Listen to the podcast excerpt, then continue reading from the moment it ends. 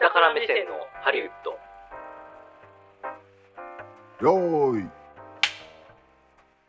こんにちは久保田優也ですこの番組は映画好きというほど映画は見ていない映画好きヒエラルキーの下の方にいる久保田優也と映画制作の現場を一番下っ端としてキャリアを始めた下から目線を持つ三谷兼平さんで映画業界のいろんな裏側を話していく番組ですこんにちは、こんばんは、三谷兼平です。よろしくお願いします。はいよろしくはい、よろしくお願いします。今日もうケツ決まってるからもそうですね。あの、うお前がこんギなャにング連れてくるからだいよや、いや、こんな押にし、押してんだよもうこんなにね、追い込まれた久保田さん。すげえ押してるよ見たことがない。は正直に言いますと。なので申し訳ないです。では巻いていきましょうね。はいというわけでですね、えっ、と、〇〇ティックってどんな言葉があるってことなんですけれ ども、はい。あの、い丸々ティック、はい。まあ、何々ティック、何々チックっていう言葉っていろいろあると思うんですけれども、あの、その中で〇〇にどんな言葉が入っていくでしょうかっていうところエで、ね。ロティックねエロティックね。まあ、エロティックは間違いないですね。まあ、要は何々的っていうね、風にもね、日本語はいではい言われたりしますけれども。はい、あとは何かありますかね。ドラマチックとかね。うんここに並んでるんだけどね天国みたいなね、ドラマチック。あれ違うっけ、なんかこれ以外なんかないかなと思あ、ったんだ確けどかにこれ以外のところね。エロティックしか浮かんでそこうなでいすね。確かにね。エどロうテしよィうック。エロティックな話をしたいわけじゃないんですよね、実はね。あの、今回実は話したいのはですね、まあ時間もないので、えっ、と、シネマティックという話 を。すごいしたい前ふうふうに思ってますと。はい。そうなんですよ。なので、えっ、と、早速参りましょうかね。はい。という わけで。すごいもうねいやいやいやこのススタジオとかブース内でねいろんなコミュニケーションが発生しててああ、そうですね。これは何なんだっていういやいやいやいやいや。まあ、ここにこう、かす、あの、確認、こう、仕切りがあるものとね、あの、想定しつつやっていければなと思いますしね。すごいね、はい。いや、なんかだからその、映画的って言ったりするわけですよ、みんな。とかなんか iPhone とかでも、シネマティックモードとかってあるわけですよ。使ったことそないれのでもどこがシネマティックなのみたいな話とかじゃあシネマティックなのってどういうことなの本当はみたいな話をちょっとなんかあの例を挙げながら話していきたいなっていう話また何また三で谷し氏たは怒ってんのそういうのに怒ってるなんか前ほらあ怒っ海外の海あ外海外の日本描写があれはに切れてるねやつああったじれゃんは辛いですけれどもああいう回ではないです愛全人然か回ではないあ全然全然このいやこの映画のここ東京なのになんで素渦晴らしい政って書いてんだよみたいなあまあまあそうありましたけれどもね、うん そういう話じゃないよねはははそうあのジャンジラってなんだみたいなね、うん話とかそういうのも、うんそういう話まあ、あでるはんないですけれども、まあ、今回そこはねはいあのそういうわけではないですはいあのジャンジラちょっと関係してる人がガヤにいらっしゃるかもしれないですけれど もねちょっとそこは一旦ねねそのあそののさ黙っておきましょうっていそうのね,、,、はい、その配慮が必要なギャング連れてくるのやめてもらっていい そのなんかそのギャングになんかいろいろ乗せんのやめてもらっていいそうですねやめましょうそのやめましょうこの人は、はいあのメディア露出 NG だけ どマイク立てたいとかあそうですねそう言でっすてねること意味わかんねえんだよそうですねはなんだそれいいやいやいやいやい やあのめんどくさいギャングを連れてくそうでるすんだよ、ね。はい。あの、今回でね、最初で、 はい最後になるかもしれないですけれども、はい。行ってまいりましょうということでね、はいというわけシで、ネはマい、ティックの話をします。行ってみましょう下から目線のハリウッドスタートです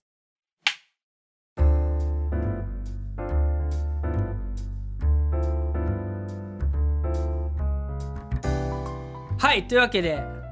はい。というわけでですね、えっ、と、今週の下張りなんですけれども、えっ、と、まあ、シネマティックに、まあ、この間にね物語僕を語るらちょというっと怒られてますそうなんです。あの、ちょっと雑にケこのツテンがショ決ンのまってるからって雑にやるなとそうですね。あの、そうしかもその原因はお前だろっていうそうですね。あの、っていうので叱られたので、ちょっと落ち着いた声で、 落ち着いたトーンでいけとお伝えしようかなというふう急にねになんか思っております。 JWAVE のお昼みたいなそうですねね交通情報何午々前さん中みぐらたいいなかねな、11時ぐはらいいのトーンできたね、そうですね関越自動ブ車ルー道オとーかシャねンみたいなねあそれ東京 FM だ そうですねいやあの、まあ、そうなんですよだからまあなんかその映画的って何なんだみたいな話がいろいろあるんですけれども、まあ、なんか、まあ、そのスマートフォンのまずはシネマティックモードっていうのがあるっていうのは、はそれは要はあの後ろのピントがなんかボケてるようなのがなんか映画っぽいんでしょっていうあとなんかあの動画の中で、えっとそのピントを一箇所から、ま、前前にあるピントの合わせ方から後ろにあるピントに合わせるのが映画的なんでしょって思ってる人たちが、まあ、そのシネマティックっていう言葉を使ってるんだろうなって感じがするんですよね。で今話しててすごいなんかウエストランドの井口さんみたいな感じの文句の言い方をしてるような気がしてしまってしょうがないんですけれど井も。口さんはね、はいちなみに座り位置はうん、多分ねここだねああなるほど、ね。だからはいあの座り位置的には違いあます違いましたか。あのここでよか撮すってるは番組があるんですよ、あ井口さんのねいなるほどね。おすごいですね。はい素晴らしい。ああ池田さんのね池田さ んのね。ジグザグジギー池田さんのあの立立ちち位位置置なんですね。で座僕り位置なんがですね。リュリュシフェルさんそうなんですね。ディレクタああーなるほどね、はいそうなんですね。まあなのでそうウエストランドさんね M1 優勝おめでとうございまはす、いということで。だい今ぶだいぶだいぶそうですね時間経ってるけどな、 だいぶ時間経ってますけどもでもその前にねちゃんと番組をちゃんと立てたオートバンクさんはすごいっていうことなんですよ実は。お世話になってますそタうイタンさんあの株が急上昇する前にちゃんと買って仕込んでおいたっていう感じがするので素晴らしいと思いますね。はいまあそれはそうはい思うんですけど、まあそれはさておきですね。だからそのそう映画的ってだからそのなんかあとなんか単純にあの画面がちょっと横長になったらなんか映画的みたいなちょっとやっぱあのちょっとムカついてません捉え方もありよね。いやムカついてまはあなシいネんですけマ ど。シネうん簡単にシネマティックとかシネシネマとか映画もう冒涜すんだよみたいないやいやそんな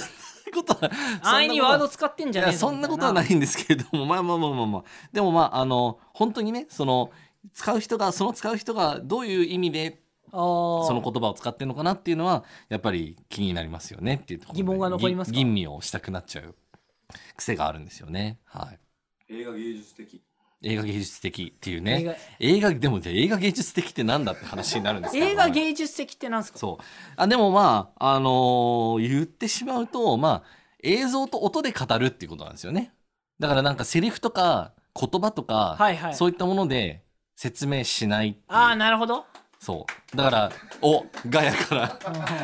拍手が起きましたすけれどごいも LA ギャングたいちがや LA ギャングに認められましたありがとうございますいやいやいやあのなのであのよくあるじゃないですかこう親父は背中で語るみたいなね、はいはいそうその語るっていうのが大事なんですだから実際親父が「いや俺はこんな苦労してんだ」って言うんじゃなくてその背中を見てなんかこういろんなものを感じるみたいな映そういったの像が映像とな俺もよくいやわわかかんんなないいですけれ どもけど映像はいうんと音でそその表現しううまく語るでももともとの物語映画っていでこもとすそねうだもんねそうもともとそうなんですセよリフないですもんねそうなんです。 このなんか新しい流れが生まれてきてますけれどもね。いや、そうなんですよ。だからそれで言うと、うんもともと映画って、その、うん純粋な形で、えっ、と、発展してきてたのって、その音とかが、まあうん導入される前というか、うんその同時でそのセリフが録音されるっていう機能がつく前の話なんですよね。そう。だからまずその映像ってなんか面白いよねみたいなとこから始まって、お話を語れるよねってなってじゃあどんな風にうまくお話語れるんだろうみたいなところを、うんみんなこうすごいこう創意工夫しながらそのセリフっていうその制制約がそのない中で、いうんいかにあてかて制約がある中でどういう風にあのじゃあその伝えたいことを伝えていくのかみたいなことをみんなすごい頑張って模索してたわけなんですよ。でそれがめちゃくちゃ上手い人っていうのもやっぱりいてでそういう人たちの作品がまあ残ってったりしてるっていうそういう状況なわけなんですよね。だからなんか映画の中でこのシーンすごい印象に残ってるなみたいなところでそのまあちょっと作り手目線的な話で言うとなんかこの描き方がうまいよなとかこの表現の仕方がなんかすごい技術を感じるなとかめっちゃなんか才能を感じるなとか工夫があるよなっていうところにちょっとこう痺れたりするみたいなでも急に無音の演出加えたりとかさ、うんまあセリフもそうだし、あまあ音に関してはまあそうそいううのをねですねうんやる人もいるよね。そうですねそうだから例えばボクシングとかのね最後なんか KO になるようなパンチとかでねあの急に無音になってとかっていうのもあったりするしスラムダンクあまあスラムダンクとかもねそうですね今今耳打ちされたかのような感じになってますけどまあそうですね まさにそういった。声のカンペみたいな。声のカンペねそうそうそうそうみたいなものがあったんですけれどもだからここでだからちょっとねこれマジですごいよねっていう、その映画的な表現してるなって思うものをちょっといくつか、うんあのご紹介できたらいいなってちょっと思ったりしたんですよね。いやだからこれすげえやりづらいな。なんかあの なんかあの朝なんかねあの議員みたいな人が駅前でなんか演説してるみたいな感じになっちゃうんですけれどもその前でねこう一人ぐらいがこう拍手するみたい なそう昨日なんか駅前でなんか演説してる人いたわ。あマジですかなんか選う挙かあんの、あんだっけ？んあるんじゃないですかね多分ねうんまあそうそうそうああるんですねああなるほどねそうかそうかそうかへーまあそれはいいんですけれどもいいんですよそこはうん、だだかかららそそれちょっと教えてくれや。うんえっ、とまずね 一個、うんえっ、と僕これすごいなって初めてあ映画的なお話を語るってこういうことなのかなって思った、えっと例としてえっ、と時々話題に挙げるんですけれども黒澤明監督の「生きる」っていう映画があるんですね。あ知ってる。そう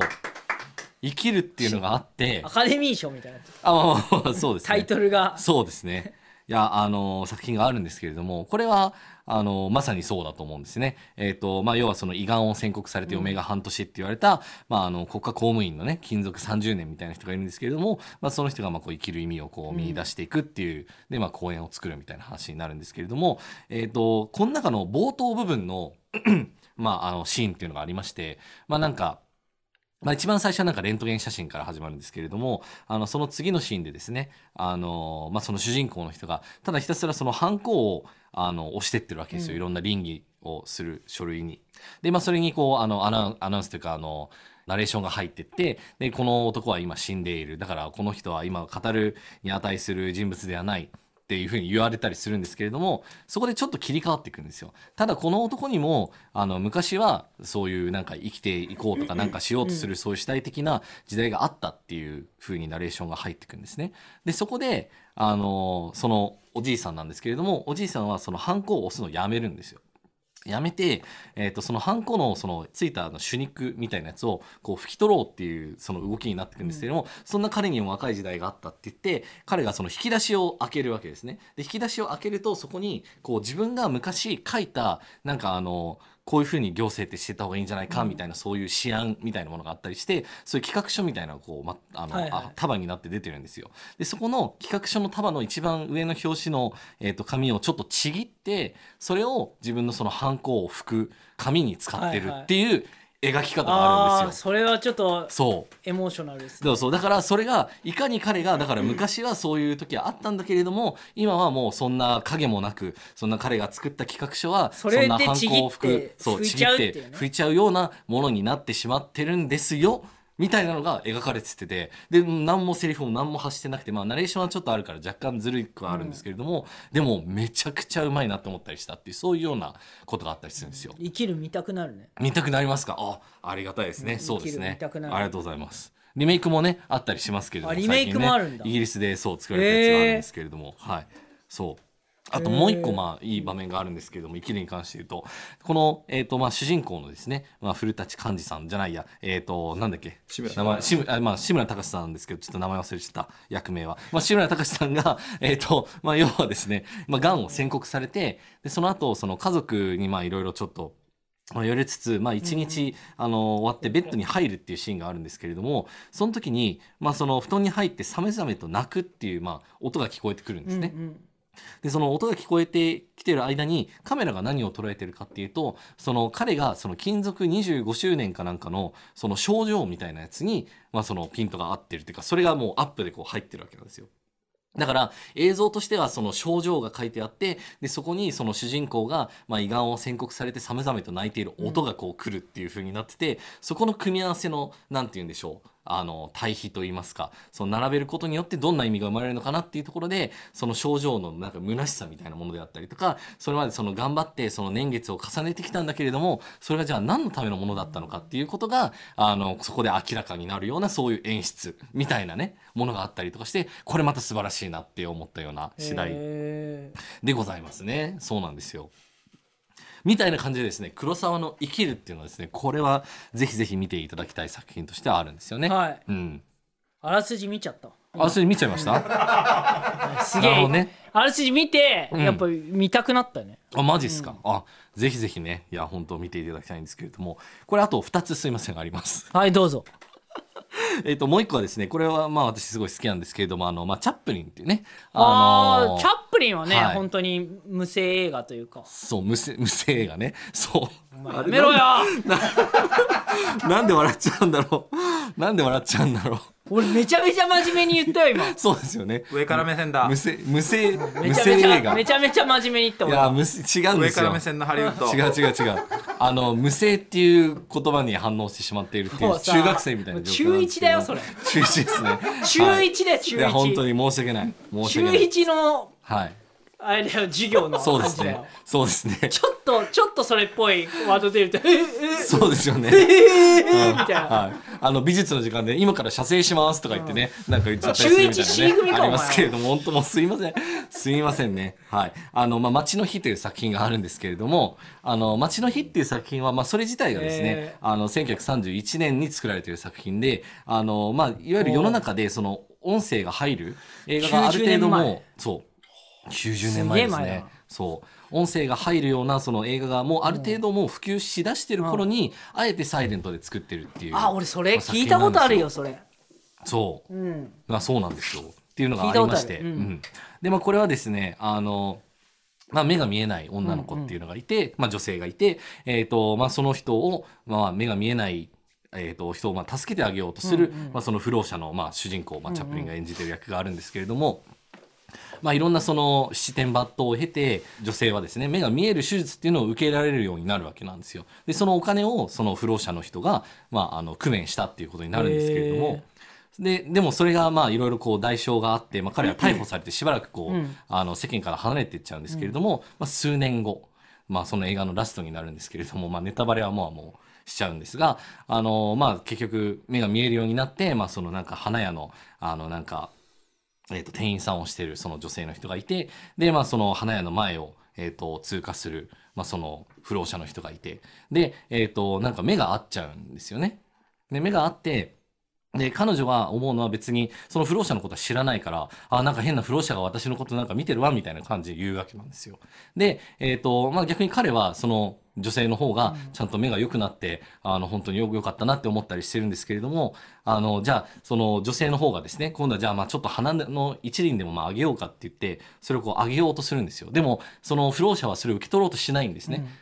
で、あの、まあ、その間に、まあ、ちょっと実は、ちょっと繋げなきゃいけない要素があったんですけれども、まあ、その手を繋いだ時のその感覚っていうのが、まあ、その女性の方には残ってて、で、えっ、と、まあ、その、花持ちなよって言って、その、不老者の手を握って、その瞬間に、全てがこう分かるっていう、まあそういう瞬間があるわけなんですよ。その、その女性からしたら、その自分を助けた人は実はこの目の前の不老者だったんだっていうことが分かうんはいはいるはいみたいな。そう。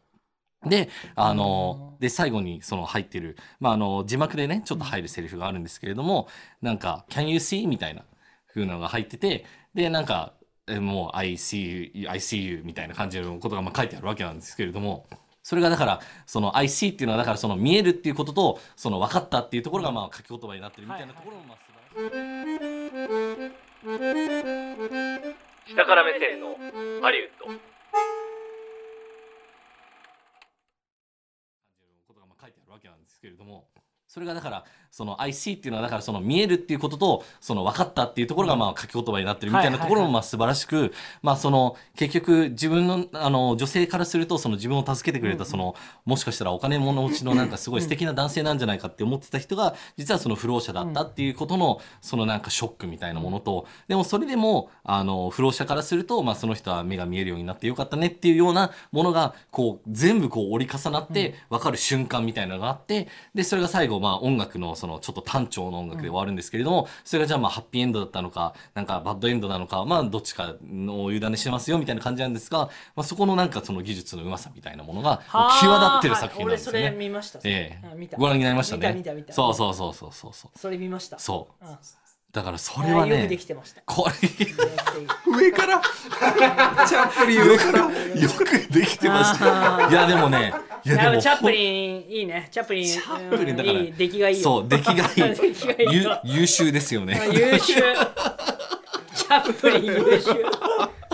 もう素人だからこそ言えることだよいやまあ本当そうなんですチャッそうなんプでリンす優秀とかそうねだからねそういったことをこうそのだから触覚みたいなものでこう伝えたりとかそれを映像で伝えるっていうことのうまさみたいなものがですねやっぱりその映画的にやっぱりうまいシネマティックに素晴らしいよねっていう本来のものだったりするんじゃでないも本かなというふう当に思ってにるんですあよれねら。しいからねその視覚に障害があったりすると、うもん、う本当にわかるんだってあそうですね、うんで逆にその手の感覚がすごいことうか何考えてるかっていうのがそう鋭くなったりとかねうんその視覚がなかったりすると、うん声色で分かったりするんだってうーんだからこの人は本当はそう思ってないとか、もっとあのこういうことを思ってるとか、うんがつ分かるみたいななるほどね。うん。いやだからそうなんですよ。だからそういうことも多分こう組み合わせて、まあ他にもいろんなその瞬間があって、なんでそのあの花を売ってる女性がその不老者のことをお金持ちだと勘違いしてしまったかみたいなくだりもちゃんとそこは映画的にこう描かれてるんですよね。そう。そこはなんかその車通りが多いあのみ街の道の街角でまあその花を売っててでなんかチャップリンはたまたまなんかその道を渡ろうとしてそのなんかその車がこうたくさんこう並んで止まってるところの扉をこう縫うようにしてですね開けては閉じて開けては閉じてみたいな、まあ、そこはちょっとコミカルな感じなんですけれども開けて閉じて最後閉じたところでその花屋の女性に会うみたいな感じになるんですけれども、まあその閉じた音であの花屋の娘はあのこれはお金持ちの人なんじゃないかっていうのでお花いかがですかっていうふうに声をかけるみたいなそういう瞬間になっていくわけなんですよだからちゃんと一個一個こうなんていうのかロジックがしっかりと組まれてたりしてるのもまた素晴らしいなっていう、なのでちょっと見ると いやいやいやまあいいんじゃないかなっていうねあの話だったりする今んです日よね今回でもちゃんと映画の作品にあ、まあ、そう上げですてねますから。そうですねこれはちゃん映画との映画の番組になってますよ。映画の番組になってますねおおいや今回はお大谷がなんだ、ハいやンバーガーがなんいだ、やいやいやまあそうですねそういう話してそれない。でしてないですね。はい、そうなんですよ。あの、あとラスト1個だけ。いいんです。おあ願いしまするんですけれども、えっ、と、これはですね、えっ、と、ビリーワイルダーっていう監督がいまして。あーあれ、リューザー、あのビリビリワイルドビリだビリワイルドだろろううっていうそういう人が今いるんですけ れどもはがきその人のメールを送ってくれる人、そねう。その人のあのが元ネタとしているであろう監督ビリーワイルダーさんビリーワイルダーさんの、えーと「アパートの鍵貸します」っていうのがあるんですね。アパートいや俺もよくわからないけどこれいやこれはですねこれまたあの小道具アパーのトの鍵貸します。そう小道具の使い方とかが非常にまあうまい、まあ、作品だったりするんですけれども、まあ、あるまあしがないまあサラリーマンみたいな人がいてでそのサラリーマンが自分の部屋をあの上司たちに貸してその上司たちがまあそのラブホ代わりに使ってるみたいなそういう状況がまああるわけなんですけれども、まあ、そういったものを使いつつ上司の弱みを握りつつ、まあ、その会社の昇進をこうどんどん進めていってるっていうまあ人がいるんですが、まあ、その人が一方であの、まあ、恋している、まあ、女性みたいなのがいて、まあ、エレベーターガールの人なんですけれどもその人がですね実は自分の昇進するために部屋を貸してた上司の愛人であったっていうのを悟るシーンっていうのがあるんですね。でそれを悟る時の,、まあ、あの重要な、まあ、小道具っていうのがあるんですけれどもこれはよかったらね見ていただければなというふうに思うんですね。はいちょっとこれはあの そうあのガヤの方からねあの正解があの、まあ、出ててね、まあ、あれなんですけれどもちょっとこれはね本当にもうなんてうまいんだっていうそのお話のすごい。作り語り方のうまさあのそしてそれをなんていうのかなもうさも簡単に見せるみたいなところのうまさがですねもう際立っててもう素晴らしい作品なのでちょっとそれもねよろしければお時間あれば見ていただきたいなというふうに思いますね。パートの開花しますはね多分 UNEXT でね多分やってるんで、ユーネクスぜトひ、ね。うん、それは見ていただければなと思いますね。 はい、ち ょなんかなんか大丈夫ですか大丈夫ですかガヤの方がはいなやっんぱかギャングがなんかギャングそうですねあの興奮したギャングの方いがやいやいやいや、まあもうちょっとね、あのおとなしくしてくれてるかと思ったらそんなことなかったですね。全然ね。元気ねやっぱ りすごい元気でしたね。うんいやいやいやいやいやいや、はい、そうなんですよ。だから要はシネマティックっていうのはだから今はみんななんか何々脚本がいいとか、なんとかユージさんがいいとか、なんかなんとか亮太さんがいいとかあると思うんですけれども、 まあそこはね、あのセリフ回しがいいからいい脚本とかっていうもんでは必ずしも多分なくって、どっちかっていうとなんかそのセリフで描けない部分みたいなところを描くっていうのが本当は本来的には素晴らしい映画作りなんじゃないかななんて思ったりするんですよね。そう尖ってるね尖ってます かね。まあまあまあ今でのもねいや本当に。今の映画館に喧嘩をいやいやいやいやいやそてるうだからまあちょっとドライブ・マイ・カーとかみたいなねいろいろあったりするんですけれどもいい映画じゃないかまよあ、いい映画ですけれどもね、まあ、皆さん好きな方は全然好きでいいんですけれどもただなんかねあの映画的じゃないっていうところがねちでもょなんっかと気になるんですよ。あのすごい高い評価うんされてる作品とかで、やっうぱん割れる作品結構ありますよね、うんまあ、そうですね、だから例えばなんか、あのー瞬間で言うと例えばなんか万引き家族とかであの本当はあの、まあ、家族じゃないけれども例えばそのお風呂に例えばなんか2人が入った時に同じところにこう傷があるねって言ってその傷をこう見てなんか絆が深まるみたいな、まあ、絆だけじゃないんですけれどもはあのそういった そういったようなそういったような瞬間があ今のはダっメてですよ今のはイエローカードですかね。二人ふ2人の審判から審判からね、 そううですね。はい。あの、まあ、みたいなね、そういう、だからその、言葉じゃないけど描くところっていいよねとか、まあ、ドライブ・マイ・カーとかでも、あの、二人して、あの、車のね、あの、天板の外からこう、あの、タバコをこう、手を出して、こう、吸ってるみたいなところに、こう、なんか連帯感が生まれてるよね、みたいな、まあ、そういうところは素晴らしいと思うんですよ。ただまあ、だからそういった部分をもっとたくさん出せていけたらいいんじでゃなもないかなんっかて思ったりすこるんでれすよまねで。のその作品の紹介の流れで言うとそれにもう2つぐらい載せてほしいってことでしょ、あ、そうそうそう、だから本当だからそれだけだと安易だろっていうことでしょいやというかすあの映画的な表現っていうのは本当はもっといっぱい散りばめてほしいなっていうそうもっと多層的だと思いですね思いがあります、は思いい、があります、そういう思いでありますっていう感じやっでぱすね作るの難しいよねやっぱねまあねまあ難しくはあるんですけどでもそここそが本当の醍醐味といいますか腕が見えるところといいますか映画は総合芸術。ああなるほどね映画は総合芸術だというねちょっとギリギリあの噛んだか噛んでないかところはあるんですけれども、まあ、そこはだからそのいやだからそれで言うと本当にもう全てのあの部門といいますか全てのあの部署はですね全部そのいかにその表現を高めていくかっていうところでそれはさ役に立ってやっるぱりところそういうのを作るのがが難しくなってる、その現場事情とかあるんですかそういうのいはやないそんなことはいやそんなことあんまりなないい多分工夫工夫次第なんじゃないかなっていうあねとはその多う産んしすぎてて、そうですねその期間があんまないとか、うんまあそれはあるかもしれないですね。 あとだから例えば最近の映画で言うとまああのエブエブですね。エブリシングはいエはいブリアオールアットワンスだとあの髪をあのまあ最初にね旦那さんの方がですねあの離婚を離婚状を突きつけようとするわけなんですよ。で離婚状を突きつけるんですけれどもあの主人公の,、まあ、あの女性はそれに気づかずそれをまあ裏紙的になんかメモを大事なメモを使うのに、まあ、使うっていうまあ瞬間があってその紙の表と裏っていうのでうまくそこがお互い噛み合ってないよっていうのを表現するシーンっていうのがあったりして、だからそれとかはやっぱうまい。なんかシネマティックな表現だよねっていう風になったりするわけなんですよなね。るほどねそうだからそういったような工夫とかがもっと欲しいって思いますっていうことなんですよね。うん、見れたらいいなって思ってます。はい。ああー、久保田さなだんがろうなこれ映画的だな、うまいなと思った作品がある。それ聞きたいですね、確かにね。何見た俺なんか見たんじゃないですか結構見てんだけけどねど。うん。メジャーリーグとかね。あそあうでもほら去年見た、うんあのモガディッシュはそういう描写結構あったおー、なるほどだねか。らあれって結局実話でしょ、うんだからソマリアのその紛争が起きた時に、うんうんうん。韓国のにの韓国人の大使館員と北朝鮮の大使館員が一緒に逃げるって話だけど、うんまあ、そこでお互い同じ民族だから、うん。同じこうこう行動様式みたいのがうん。ああるあることを、うんその同じ行動をすることによって把握うんお互い把握するけど、はいはいはい。一応なんて言うんだろうこう対敵対関係じゃないけど、うんそういうそれそれぞれの国に対してうん反目、反対してる敵対してるっていう建前があるからそそうですね。こでやたらとこう衝突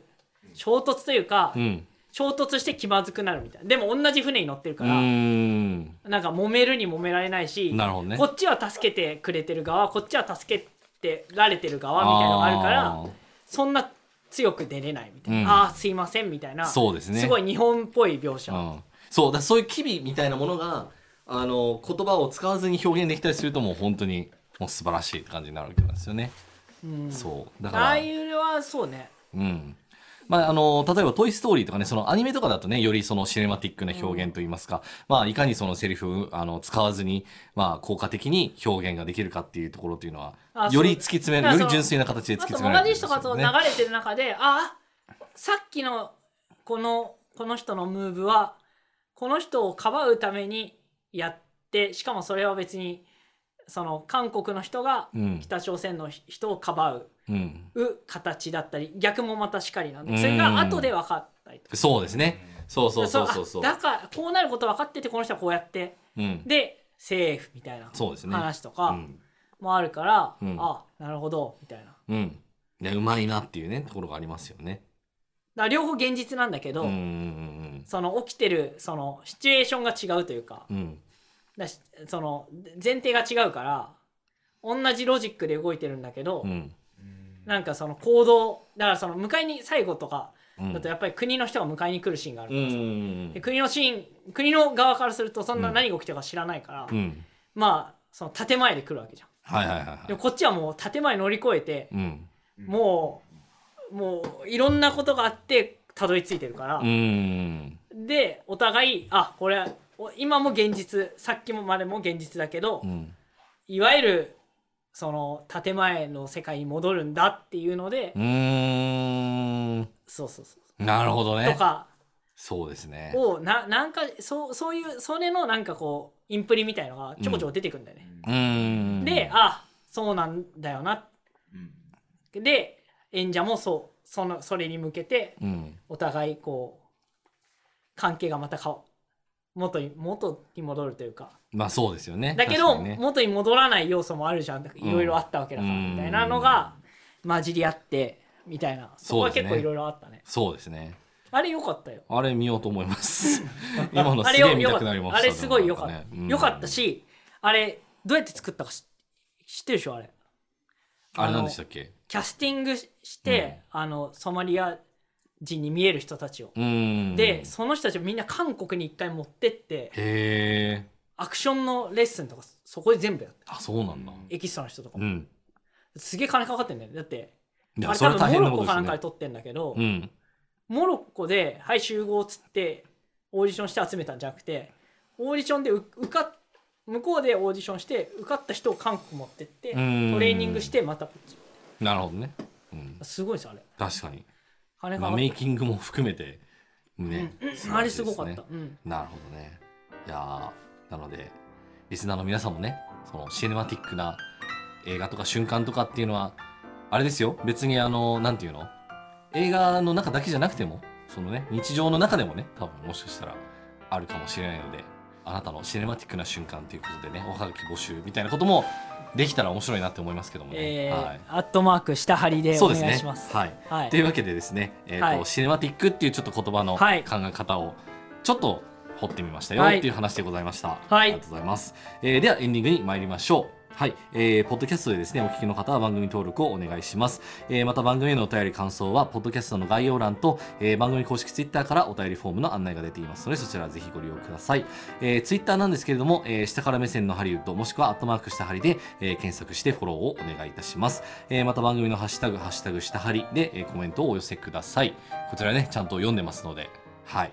リアクションしますよ。そうですね目をギラつかせて読んでます のでって言ったら書き込みしづらくなると思いますけれども、はいあの適当にははい、い、おお願願いいししまますす。というわけで次回もお楽しみをお相手は久保田やと。三谷金平でした